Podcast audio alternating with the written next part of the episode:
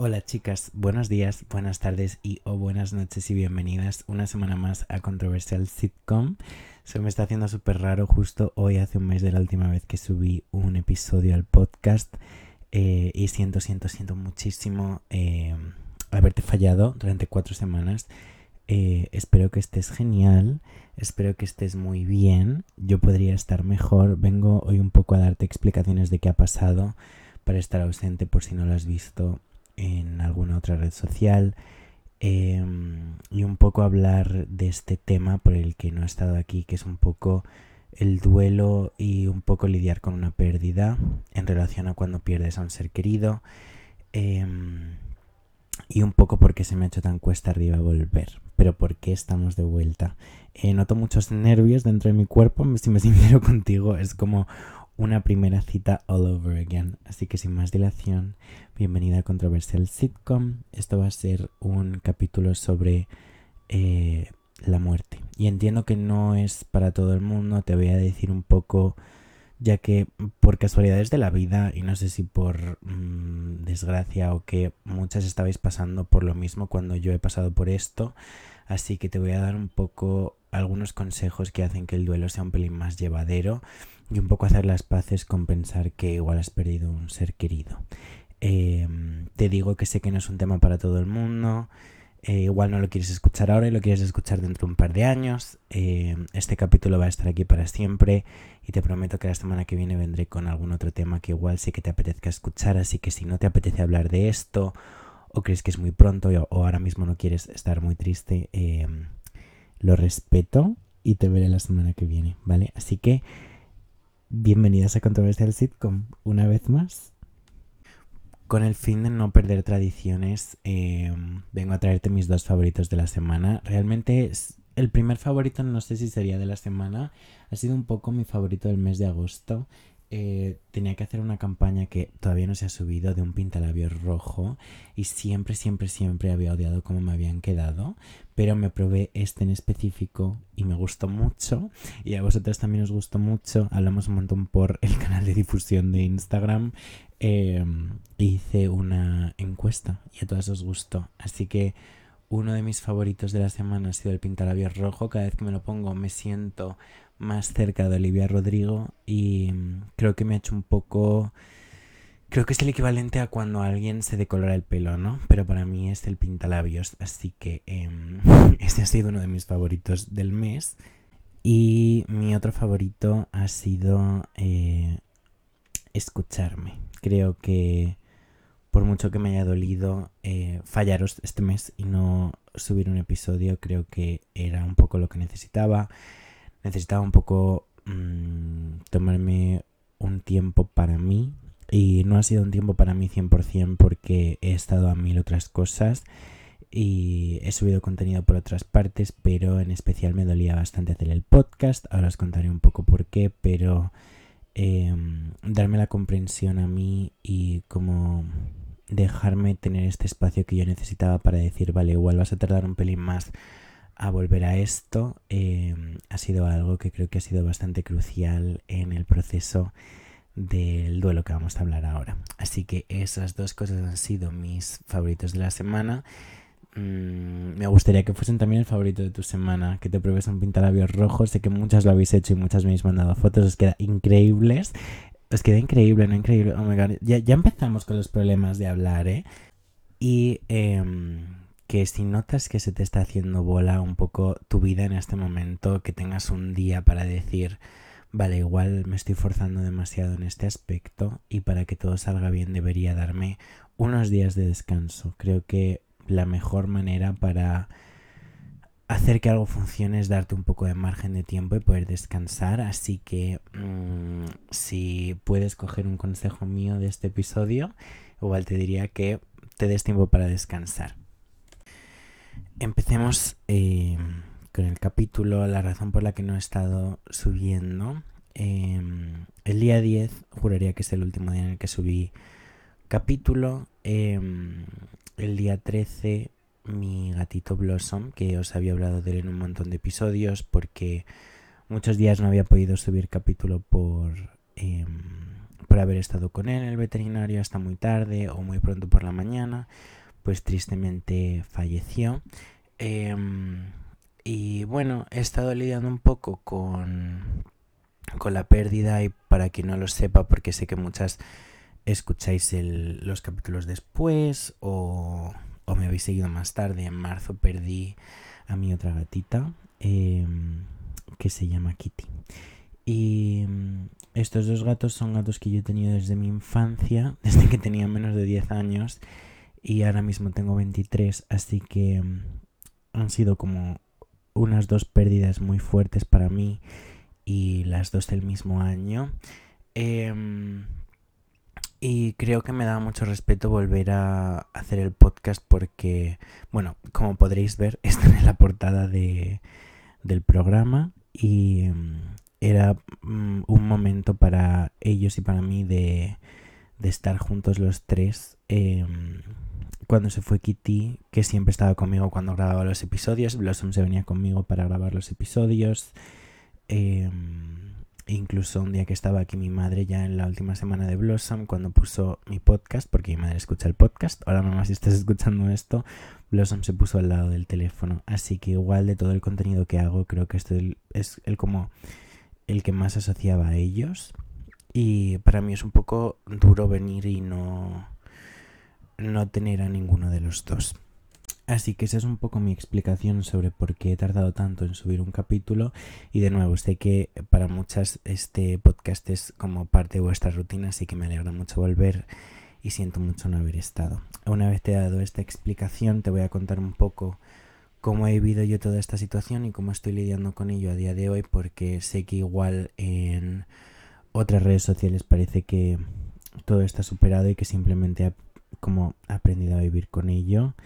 Pero como siempre te digo, las redes sociales no son 100% la realidad y aunque esa sea un poco como el 25% de mi realidad, em, creo que es justo sincerarme contigo después de haberte contado todo esto, ¿no?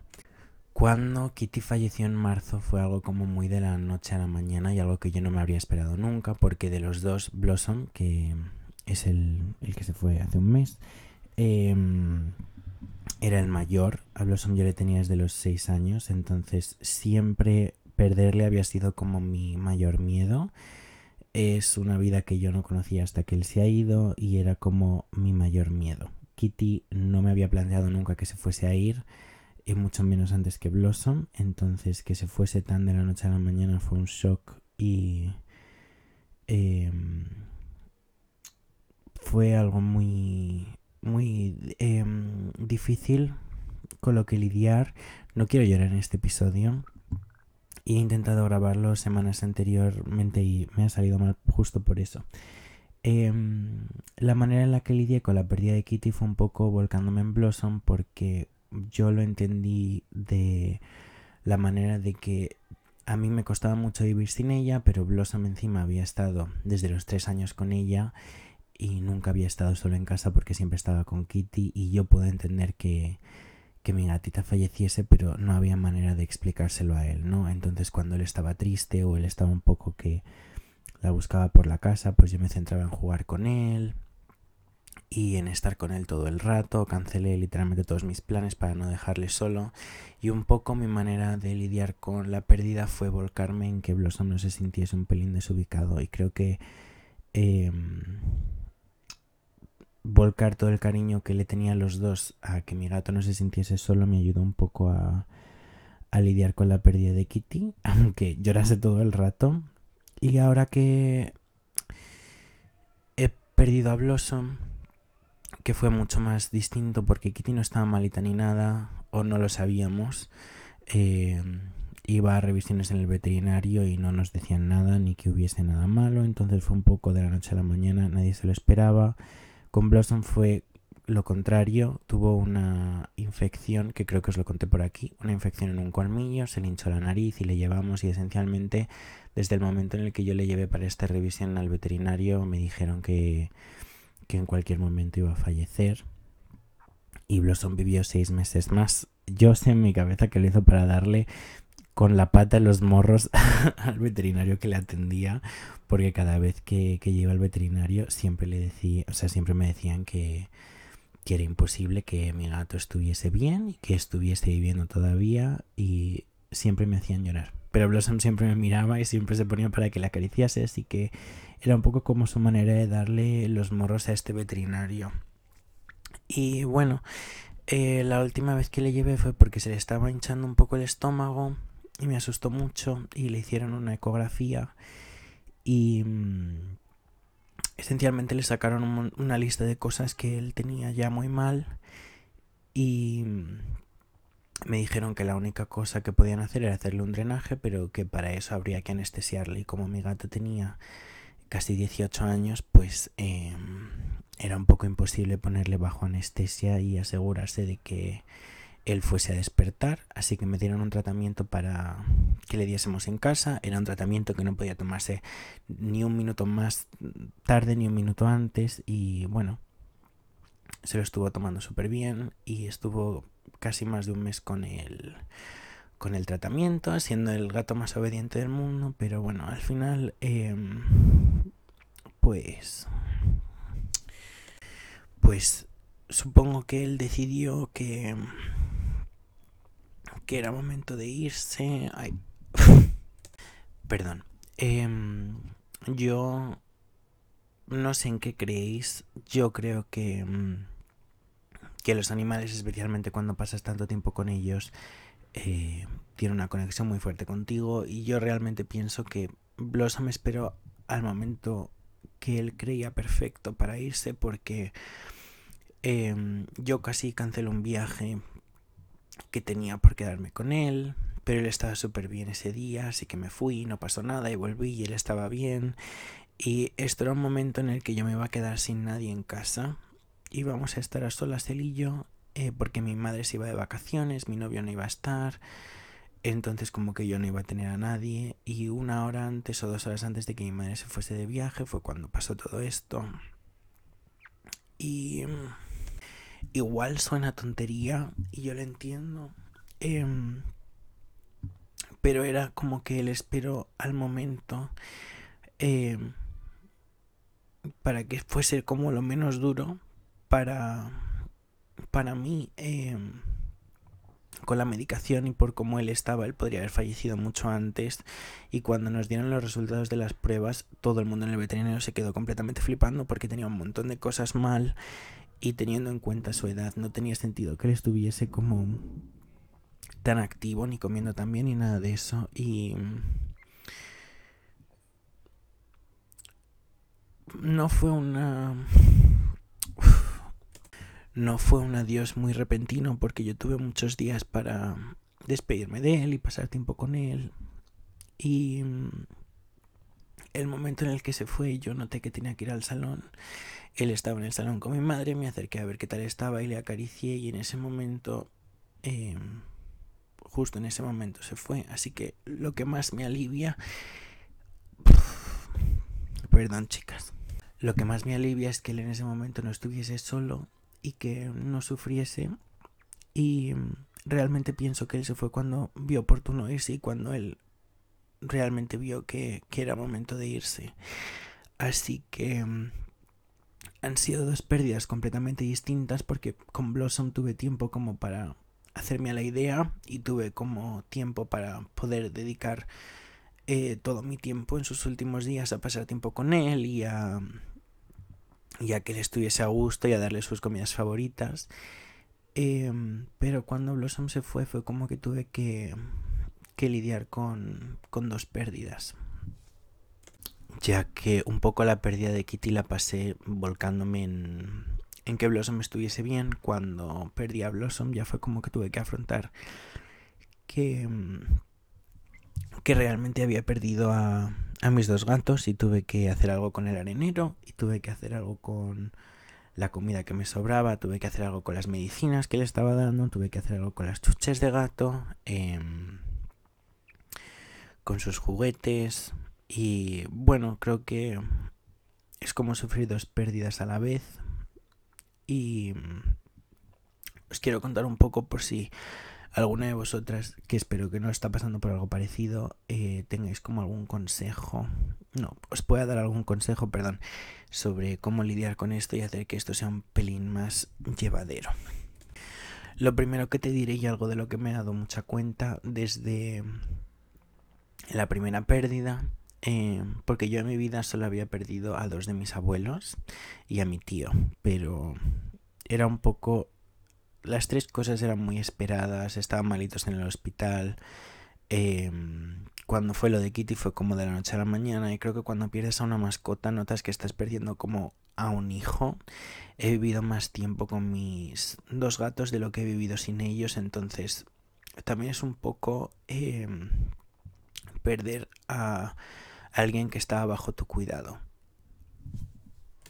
Y tampoco puedes como evitar sentir que sea un poco tu responsabilidad o tu culpa porque es alguien que contaba contigo para darle de comer, para lavarle, para pasar tiempo de calidad, que dormía todo el rato contigo. Entonces, em, creo que lo primero que me ayuda un poco a, a lidiar con esto y que pienso cada vez que estoy triste o...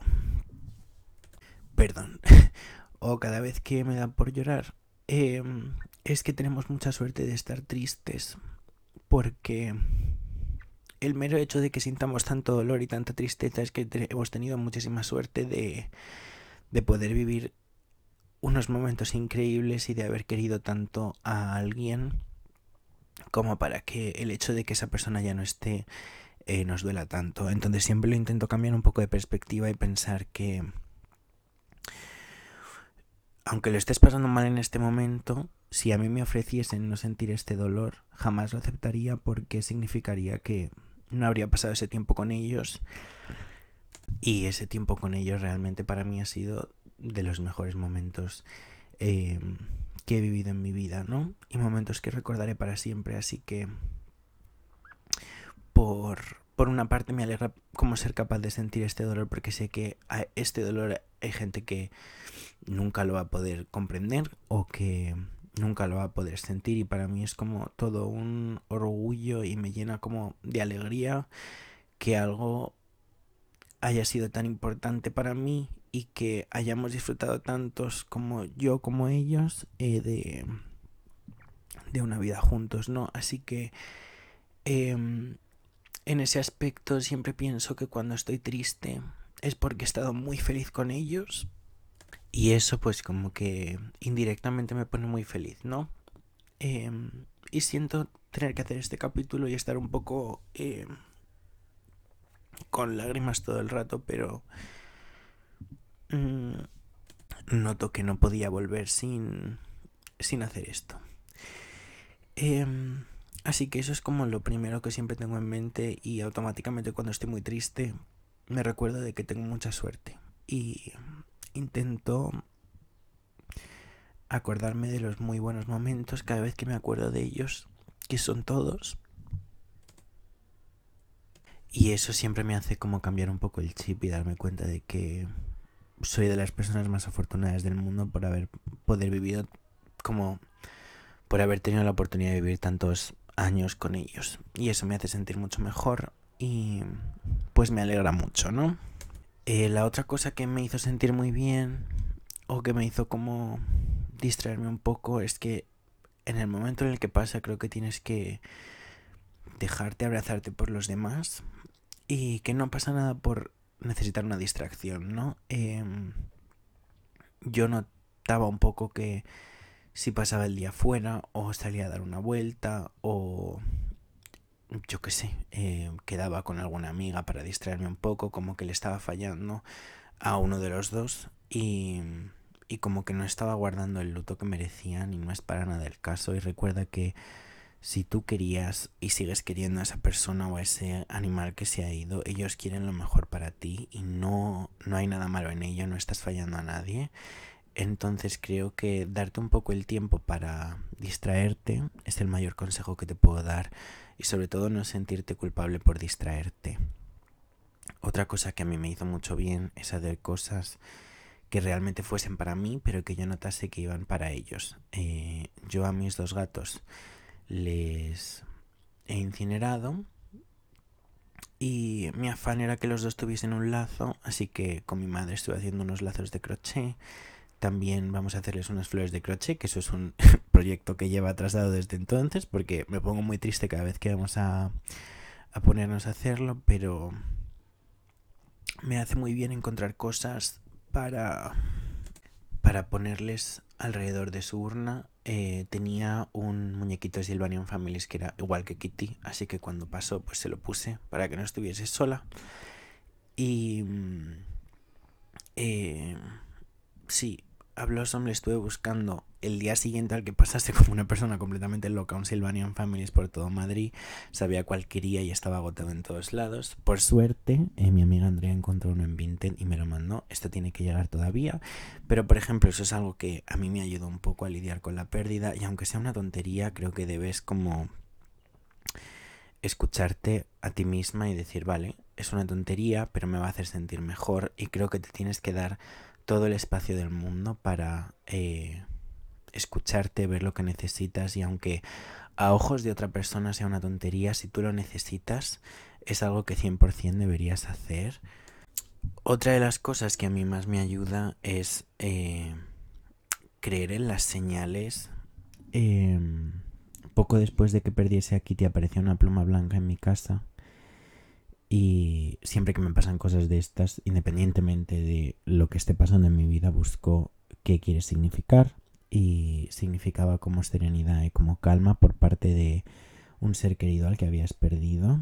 Y al día siguiente de que falleciese Blossom, eh, me volví a encontrar una pluma blanca dentro de casa, de nuevo en medio del pasillo, en plan no hay ventanas cerca. Y bueno, guardo esas dos plumas con mucho cariño. Y para mí... Eh, para mí son ellos, ¿no? Según eh, falleció Kitty, pedí como una señal y justo de repente pasó un gato corriendo por delante mía y creo que esas cosas, igual mucha gente no cree en ellas, pero yo sí que creo en ellas y cualquier cosa que te haga sentir mejor, agárrate a ella, eh, porque es una situación muy injusta por la que estás pasando, entonces, pues, ¿qué más da? ¿No? Así que eh, fijarte en todo lo que te puede hacer bien es uno de los mejores consejos que te puedo dar, eh, especialmente con una situación así. Y por desgracia hay mucha gente que es un poco ignorante en ese tema o que igual, como de nuevo te repito, no van a tener la suerte de entender esto jamás. Eh, todo el mundo que tenga una mascota te va a entender, pero todo el mundo que no ha tenido una mascota nunca no va a poder como empatizar contigo y no pasa nada. Y cualquier cosa que yo esté diciendo se puede aplicar a que si tú has perdido a un ser querido que no era una mascota, eh, creo que es completamente como mm, aplicable, por así decirlo. Y otra cosa que me hace sentir muy bien es, eh, pues, que sigan siendo parte de mi rutina eh, le mando todos los días a mi novio y no sé por qué me sincero tanto, porque creo que todo eso se puede usar muy fácilmente en mi contra, pero confío en que solo gente buena esté escuchando esto ahora mismo. Em, a las 12 todos los días le envío a mi novio dos stickers de WhatsApp que hice de mis gatos. Eh, todo esto lo hice cuando Blossom se puso muy malito. Eh, en el sitio en el que le gustaba tumbarse le puse todos mis cristales le puse varios budas, le puse varios Sunny Angels como para protegerle. Y bueno, es algo que está a día de hoy al lado de su urna y de la de Kitty. Y como para desearle siempre bien, siempre mandaba a las 12 como para hacer un deseo. Em, pues sus stickers. Y a todo el mundo le mandaba stickers de Blossom como para... No sé, como para mandar buena energía y cogí esa, esa manía y mando uno de los dos todos los días a las 12. Eh, si me tienes en WhatsApp me vas a ver en línea a las 12 eh, por un segundo para mandar ese mensaje. Y eso como que me ayuda un poco a, a mantenerlos en mi, en mi día a día y como, no sé, como a honrarles de alguna manera y al final pues eso a mí me pone bastante feliz y me alivia bastante así que cualquier cosa que te haga sentir bien cualquier cosa que te haga sentir como si eh, les estuvieses recordando cualquier cosa que sea como cualquier cosa. Creo que algo que tienes que tener en cuenta cuando pierdes a alguien es que es como que pierdes a esa persona varias veces. Cada vez que te acuerdas de que esa persona no está, se te va a romper el corazón otra vez. A mí me pasa cada vez que entro en casa y pongo la llave, siempre pienso que van a venir a la puerta y siempre tengo como la inercia de de decirle sola y bueno, cada vez que eso pasa es como que sientes todo otra vez, ¿no? Pero de nuevo, cada vez que esto pasa, pues simplemente tienes que darte cuenta de que la única razón por la que pasa es porque has tenido, de nuevo, muchísima suerte de tener a esta gente en tu vida y... Y no pasa nada, ¿no? Y con el tiempo te vas a acostumbrar y con el tiempo eh, claro que vas a llorar y claro que vas a sentir tristeza, pero en el fondo lo vas a recordar simplemente con una sonrisa y vas a echarles de menos, que es inevitable y de nuevo. ¿Por qué vas a querer no echarles de menos? No, así que... Sí. Eh, esas son un poco las cosas que más me han eh, ayudado a mí a lidiar con esto.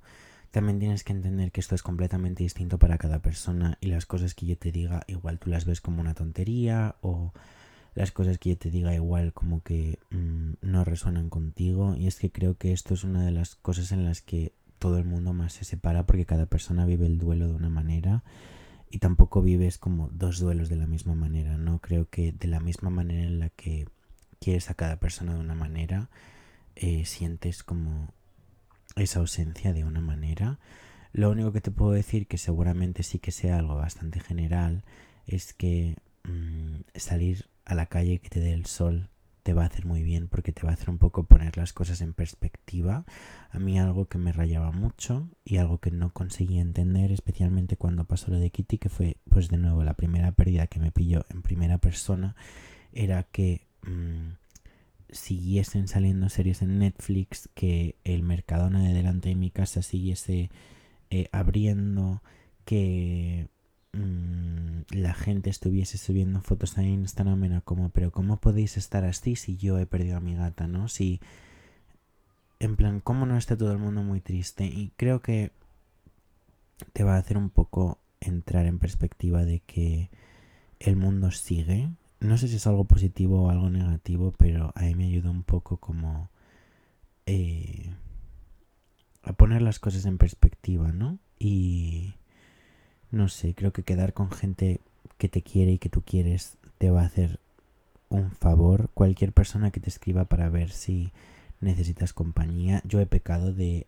rechazar esto, pero con el tiempo he descubierto que es igual lo mejor que puedes hacer y también darte tiempo un poco a ti, ¿no? Para estar mal y si te apetece estar en la cama llorando, pues es completamente eh, razonable y algo que tendrías que hacer. Pero, de nuevo, si te puede venir a ver una amiga, pues seguramente te sientas mucho mejor.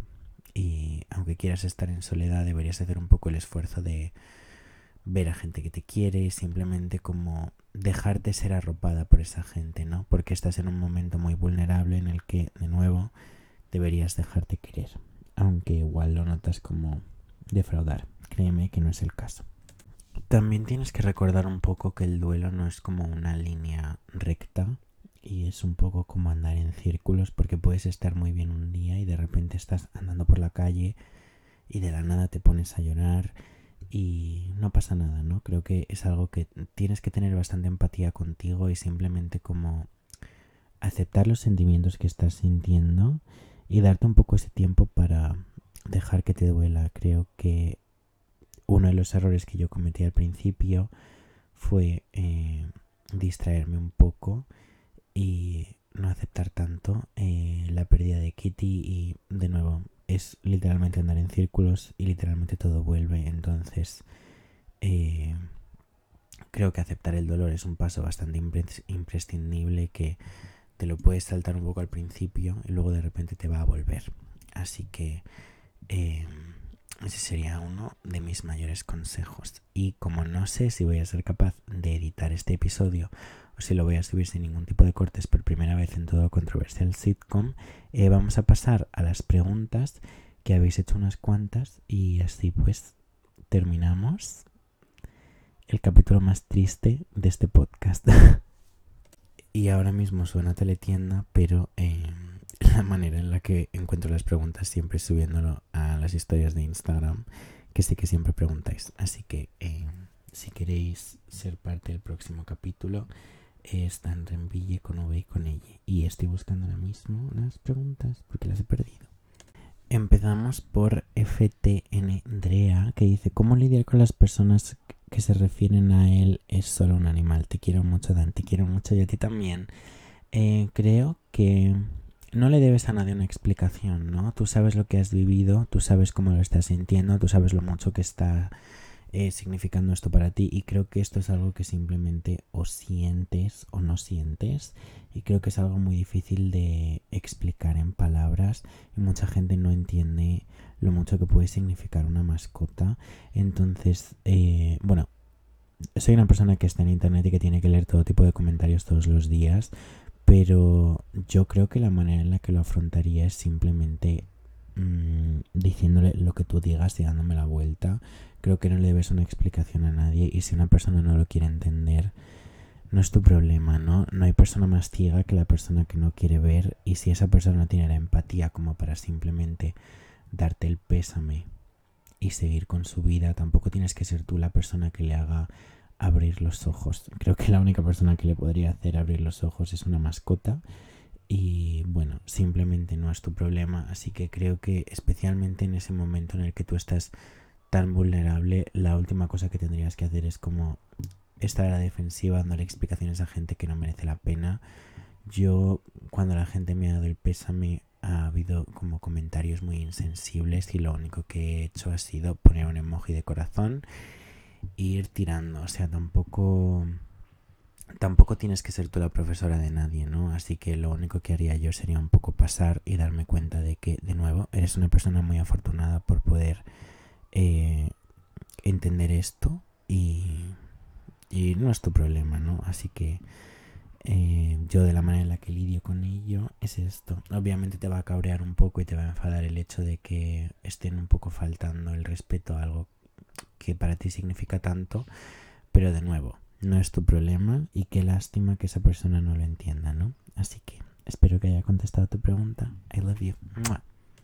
El hombre de masa cero pregunta cómo no tenerle miedo. Yo creo que no tenerle miedo a la muerte es como la cosa más difícil del mundo. Em, porque esencialmente es como el final de todo el mundo, independientemente de lo que creas, esencialmente es el final de algo, ¿no?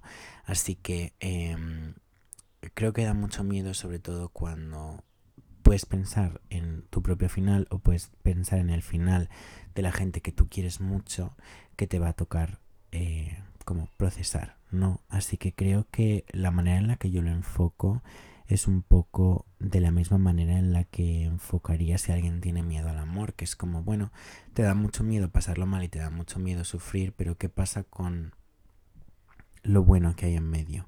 ¿Qué pasa con los muy buenos días? ¿Qué pasa con qué pasa con lo especial? ¿Qué pasa con las mariposas en el estómago? ¿Qué pasa con esos momentos que única y exclusivamente podrías sentir cuando estás enamorada de alguien.